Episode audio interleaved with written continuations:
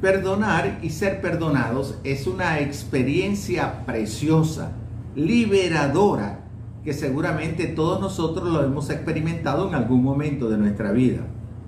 Es que el sentir el perdón, eso nos transforma. Los hijos de Dios nos regocijamos porque hemos recibido el perdón de nuestros pecados, gracias al sacrificio de Jesús en la cruz del Calvario. Sin embargo, es importante saber que de la misma forma en que hemos sido perdonados, nuestro corazón debe estar dispuesto a perdonar. Esto es lo que yo he dado por llamar la ley del perdón. La ley del perdón consiste en poder desarrollar esas cualidades que el Señor Jesús nos ha demandado, nos ha exigido. ¿De qué manera pudiéramos hablar de la ley del perdón? La ley del perdón es la última charla del reto de perdonar que, que se ha convertido en el desafío que hemos planteado a cada una de las personas que nos siguen a través de estas enseñanzas. El reto de perdonar es un desafío de perdonar como Cristo nos perdonó y perdonar para obedecer y ser como el Cristo perdonador. Esto es posible cuando nosotros entendemos la magnitud de lo que Dios hizo por nosotros es reconocer la obra de Cristo a nuestro favor, que nos da la entereza que necesitamos para permitir que el perdón fluya desde nuestros corazones. Pablo le escribe a los colosenses en el capítulo 3 para invitarlos a llevar una vida ejemplar, digna de un auténtico cristiano. Y él les dice, o comienza diciéndoles, ya que resucitaron con Cristo, concentren su atención en las cosas de arriba. Por tanto, hagan morir todo lo que es propio de la naturaleza terrenal. Ahora que se han quitado el ropaje de la vieja naturaleza con sus vicios y se han puesto el de la nueva naturaleza que se va renovando en conocimiento. El apóstol previamente ha mencionado una lista de pecados que el creyente debe abstenerse de practicar. Y es sumamente significativo notar que cada una de las gracias mencionadas tiene que ver con las relaciones personales. Es que el cristianismo es comunidad. El cristianismo tiene en su lado divino el inefable don de la paz con Dios y en su lado humano la solución victoriosa del problema de la convivencia social. Luego, al llegar al versículo 12 del capítulo 3 de su carta a los colosenses, Pablo afirma, es decir, por lo tanto, en consecuencia de lo antes dicho, así como el Señor los perdonó, perdonen también ustedes. El mandato apostólico, el mandato del apóstol Pablo es perdonar como Dios nos perdonó. Si me estuvieses preguntando, defíneme en breves palabras lo que quieres decir con la ley del perdón. Yo pudiera responderte que, según el apóstol Pablo, la ley del perdón se resume en vivir en amor, tolerancia y perdón mutuo. Vivir en amor, tolerancia y perdón mutuo. La ley del amor entonces se resume en dos axiomas fundamentales. El primero es perdonar como Cristo. Perdonar como Cristo. El apóstol Pablo le escribe a los colosenses en el capítulo 3, versículos 12 y 13 y le dice, por lo tanto, como escogidos de Dios, santos y amados, revístanse de afecto entrañable y de bondad humildad y amabilidad y paciencia también. De modo que se toleren unos a otros y se perdonen si alguno tiene queja contra otro. Pablo comienza por enseñarnos o recordarnos mejor, destacar lo que nosotros somos a los ojos de Dios, lo que somos como, hijos de Dios y somos escogidos de Dios. las tres cosas que Él nos define como hijos de Dios es la primera, es que somos escogidos de Dios. Cuando yo era muchacho, era bastante mal pelotero. Para poder jugar tenía que llevar la pelota. Solo meterían a jugar al malo si éste ponía la pelota o era el dueño del terreno donde íbamos a jugar. Porque si llevaba la pelota y me sacaban por malo, se terminaba la partida. Así que mientras hubiese pelota, el malo iba a jugar. Dios no nos escogió por lo que somos o por lo que nosotros tenemos, sino por lo que Él es y por lo que Él hizo. Es así como si en la partida de béisbol el mejor jugador, el dueño del terreno, el dueño de la pelota, te escoge para formar parte del equipo. Y solo lo hace por amor, porque no tiene otra motivación.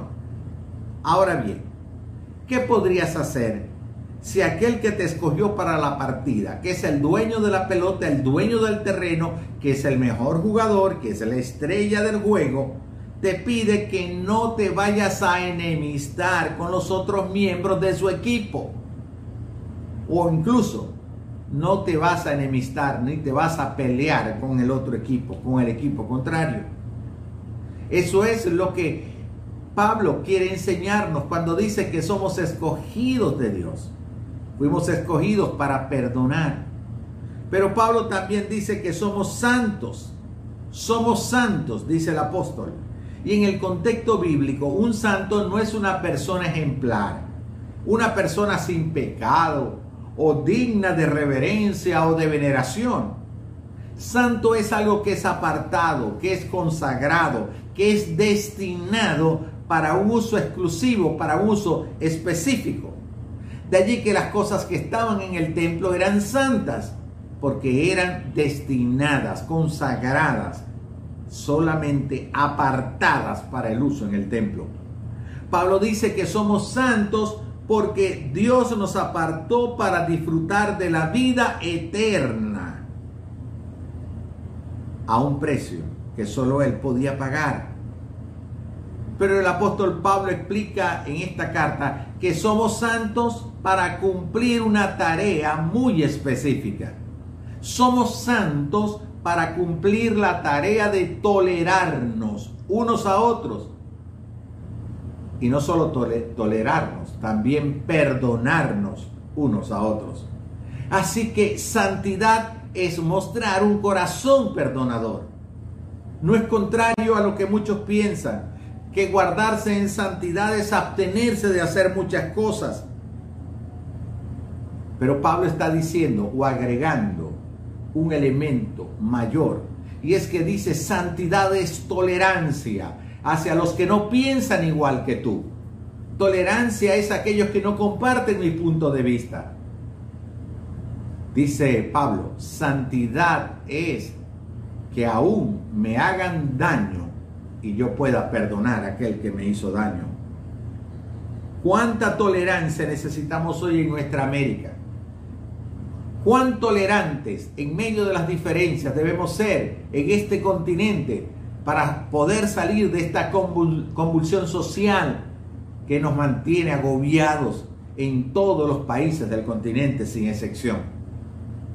La tercera cosa que dice el apóstol Pablo que somos es amados, somos amados. Y esta es la tercera descripción del apóstol de lo que somos, somos amados por Dios. Dios le dijo a su pueblo, con amor eterno te he amado. Juan dice en su carta que Dios es amor. Y el Señor le dijo a sus seguidores que debían amar como Él los amaba para que el mundo creyera que Él era el Hijo de Dios. Pero ahora Pablo asegura que somos amados de Dios para perdonar como Él nos amó. Somos amados de Dios para perdonar como Él nos amó. Y es que el amor de Dios es incondicional. Nuestro perdón también debe ser incondicional. Como receptores de ese amor incondicional del Señor, nosotros debemos entonces practicar la tolerancia y el perdón. En otro pasaje, el apóstol Pablo dice hagan todo lo posible por vivir en paz con todo el mundo. Hagan todo lo posible por vivir en paz con todo el mundo. Y quiero resaltar la frase que me agrada tanto. Hagan todo lo posible. Tú tienes que poner de tu parte para poder vivir en paz con todos. Pero Pablo dice, hagan todo lo posible porque él sabía que vivir en paz es necesario, pero se requieren que dos se pongan de acuerdo. Así que lo que Pablo le está diciendo a los hijos de Dios es que tú tienes que hacer todo el propósito, tienes que ser intencional en tratar de vivir en paz con tus semejantes. Pero en Colosenses 3, el mismo apóstol Pablo dice que el perdonar es un mandato, es perdonar como Cristo nos amó. Es decir, tú debes perdonar como Cristo te amó, no es una elección. Pero tu decisión también debe ser tratar de vivir en paz. Y si la otra persona no está de acuerdo, ya ella será responsable con Dios. Pero el perdonar no es una alternativa.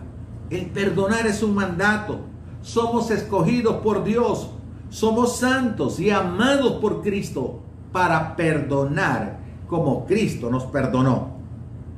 Y Cristo nos perdonó sin condición alguna. ¿Cuántas, ¿Cuántas condiciones has establecido tú a otras personas para perdonar a quien te hizo daño? ¿Cuántas condiciones ha puesto tu corazón o tu mente para poder perdonar a aquel que te lesionó, que te causó un mal, que ocasionó una tragedia en tu vida? Te recuerdo, Cristo nos perdonó sin condición alguna. ¿Te imaginas que Dios condicionara su perdón para ti? Que en la mente y en el corazón de Dios hubiese condiciones para perdonarte a ti. El perdón de Cristo es sin condición. Evidentemente que el perdonar no es renunciar a la justicia, sino retirar toda raíz de amargura que te roba la paz, que te roba la felicidad por aquel daño que te hicieron. Por ejemplo, una víctima puede perdonar al delincuente, pero esto perdón no lo exime al delincuente de pagar la condena por sus delitos. Él debe pagar por el delito, aun cuando en tu corazón no haya raíz de amargura por aquel daño que te causó. Es que al perdonar vas a mejorar tus relaciones con las otras personas y vas a cumplir con una de las exigencias divinas más repetidas en las escrituras y es perdonar. Recordemos lo que el Señor le enseñó a sus seguidores en el Evangelio. Les dijo también, porque si perdonan a otros sus ofensas, también los perdonará a ustedes su Padre Celestial. Pero si no perdonan a otras sus ofensas, tampoco su Padre les perdonará a ustedes las suyas. Esto es lo que el Señor le dijo a sus seguidores en el capítulo 6 del Evangelio de Mateo. Debemos perdonar como Cristo nos perdonó. Y el segundo axioma de la ley del perdón es que debemos perdonar para ser como Cristo. Perdonar para ser como Cristo. No debemos perdonar para nuestro beneficio. Y ciertamente que cuando perdonas, tú te beneficias. No debemos perdonar para lograr restablecer relaciones defectuosas. Debemos perdonar porque queremos ser como Cristo. Porque lo hacemos para Cristo, quien nos perdonó. Todo creyente debe crecer hasta la estatura de Cristo. Debemos entonces imitar la vida de Cristo. Debemos tratar de ser como Él. Y esto pasa por perdonar como Cristo nos perdonó. Seguramente tú recuerdas aquella enseñanza que está en el Evangelio, en el capítulo 18 de Mateo. Algunos lo han dado por titular Los dos deudores. Y el Señor quiere enseñar a sus discípulos a perdonar y le comparte este relato. En el reino de Dios, le dice el Señor Jesús a sus discípulos, sucede algo parecido a lo que cierta vez sucedió en un país el rey mandó a llamar a sus empleados para que le informaran cómo andaban sus negocios. y para que le pagaran todo lo que le debían. Cuando comenzó a sacar cuentas, le llevaron a un empleado que le debía 60 millones de monedas de plata. Como el empleado no tenía dinero para pagar, el rey ordenó que lo vendieran como esclavo, junto con su esposa y sus hijos, y que vendieran también todo lo que tenían. Así, con el dinero de esa venta, la deuda quedaría pagada. Pero el empleado, dice el pasaje, dice el relato del Evangelio, se arrodilló delante del rey y le suplicó, Señor, deme usted un poco más de tiempo y le pagaré todo lo que le debo. El rey sintió compasión de su empleado y le dijo, vete tranquilo, te perdono todo lo que me debes. Al salir del palacio del rey, ese empleado se encontró con un compañero que le debía 100 monedas de plata. Lo agarró por el cuello y le dijo, págame ahora mismo lo que me debes. El compañero se arrodilló delante de él y le suplicó, dame un poco más de tiempo y te lo pagaré todo. Pero aquel empleado no quiso darle tiempo y mandó que metieran a su compañero en la cárcel hasta que pagara el dinero que le debía. Los otros compañeros, al ver lo que había pasado, se molestaron mucho y fueron a contárselo al rey. Entonces el rey mandó a llamar a aquel empleado y le dijo, qué malvado eres. Te perdoné todo lo que me debías porque me lo suplicaste. ¿Por qué no tuviste compasión de tu compañero, así como yo la tuve de ti? El rey se puso furioso y ordenó que castigaran a ese empleado hasta que pagara todo lo que debía. Y el Señor Jesús termina su relato con esta frase lapidaria, fuerte. Lo mismo hará Dios, mi Padre, con cada uno de ustedes si no perdonan sinceramente a su hermano. Si no perdonan sinceramente a su hermano, lo mismo hará Dios, mi Padre, con ustedes. Notemos cuatro aspectos resaltantes del relato rápidamente. El primero, el empleado tenía una deuda impagable. Esta traducción habla de 60 millones de monedas. Una cantidad exorbitante. Él tenía una deuda que no podría pagar jamás. Aún así, por temor al rey, él viene y pide que le condonen la deuda una deuda impagable y sin poderla pagar, él pide tiempo para tratar de pagarla. Y la tercera cosa que vemos es que el rey le perdonó la deuda. Él pidió tiempo para poderla pagar, pero el amor del rey, al ver ese corazón arrepentido, ese hombre impedido para poder pagar su deuda, entonces el rey le perdona la deuda algo que solo el rey podría hacer, porque el dinero era del rey. Y la cuarta cosa que me llama la atención es que el mismo empleado que fue perdonado, condonado en su deuda inmensa, no fue capaz de perdonar una deuda menor. Vemos entonces que las cuatro lecciones de Jesús quería dar sobre el perdón.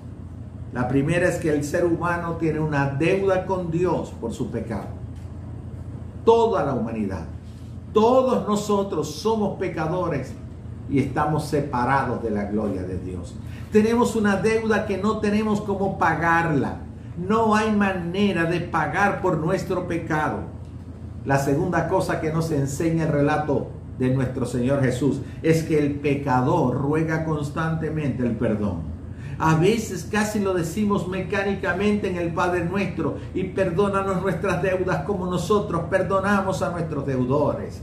O cuando nos vamos a acostar, Señor, perdona todos nuestros pecados. Y lo más atrevido todavía dicen, y si te he faltado en algo, perdóname, Señor. Hasta negando su condición de pecado. El pecador ruega constantemente por perdón la tercera lección que yo encuentro del relato bíblico es que solo Cristo, Rey y Señor de nuestra vida, puede perdonar nuestro pecado. Solo Cristo, puede perdonar tu pecado. Porque Él vivió sin pecado. Porque Él fue a la cruz del Calvario para morir por tu pecado. Porque la Biblia dice que la paga del pecado es muerte. Y por esa razón, el Señor Jesús fue a la cruz del Calvario a morir por tu pecado y por mi pecado, para ahora perdonarte, para ahora perdonarme. Solo Él puede perdonar nuestros pecados. Y la cuarta lección que yo encuentro es que, habiendo sido perdonados, nos negamos a perdonar a los demás. Sí, vemos a este hombre y criticamos a este hombre, el del relato, porque él, habiendo sido perdonado por tanto, ahora no quería o no quiso perdonar en lo poco. Pero es que en realidad somos así. Dios perdonó todo nuestro pecado, todos nuestros pecados, indistintamente del peso que ellos pudieran tener en nuestra vida o en el daño que le pudo haber ocasionado a las otras personas. Aún así, Cristo perdonó todos nuestros pecados. Y cuán duro es nuestro corazón y nuestra mente para perdonar a otras personas. La ley del perdón es perdonar como Cristo nos perdonó y practicar ese perdón para ser como Él. Perdonar como Cristo nos perdonó y practicar ese perdón para ser como Cristo. Tal vez tú no tienes aún el perdón de Cristo. No has experimentado esa hermosa realidad de ser un pecador perdonado. Pero para perdonarte tienes que hacer como el hombre del relato bíblico del Señor. Ir donde el Rey y Señor. El Rey de Reyes y Señor de Señores, nuestro Señor Jesucristo. El que pagó por tu pecado. Y clamar perdón. Reclamar perdón. Arrepentirte de tu pecado. Decirle al Señor Jesús que perdone todos tus pecados. Si tú haces eso, si lo haces a través de una oración de fe desde lo más profundo de tu corazón, el Señor Jesús perdonará tu pecado. Te dará su espíritu para que te guíe por siempre. Hoy es una bonita oportunidad para recibir a Jesús como tu Salvador personal. ¿Quieres hacerlo allí donde estás? Inclina tu rostro, inclina tu cabeza, enseñarte reverencia ante Dios y repite conmigo esta oración. Padre Celestial, yo reconozco que soy un pecador. Necesito tu perdón. Me arrepiento de mis pecados. Reconozco que solo tú Jesús puedes perdonar mis pecados. Te pido que entres a mi vida. Dame tu espíritu para que me guíes siempre. Escribe mi nombre en el libro de la vida eterna. Gracias Jesús por perdonar mis pecados. Amén. Si hiciste esta oración de fe, el Señor Jesús perdonó tu pecado. Pero ahora que hiciste esa oración de fe, el mismo Señor Jesús te reta a que puedas perdonar a los demás. La ley del perdón. Perdonar como Cristo te perdonó y perdonar para ser como Cristo. Dios te bendiga.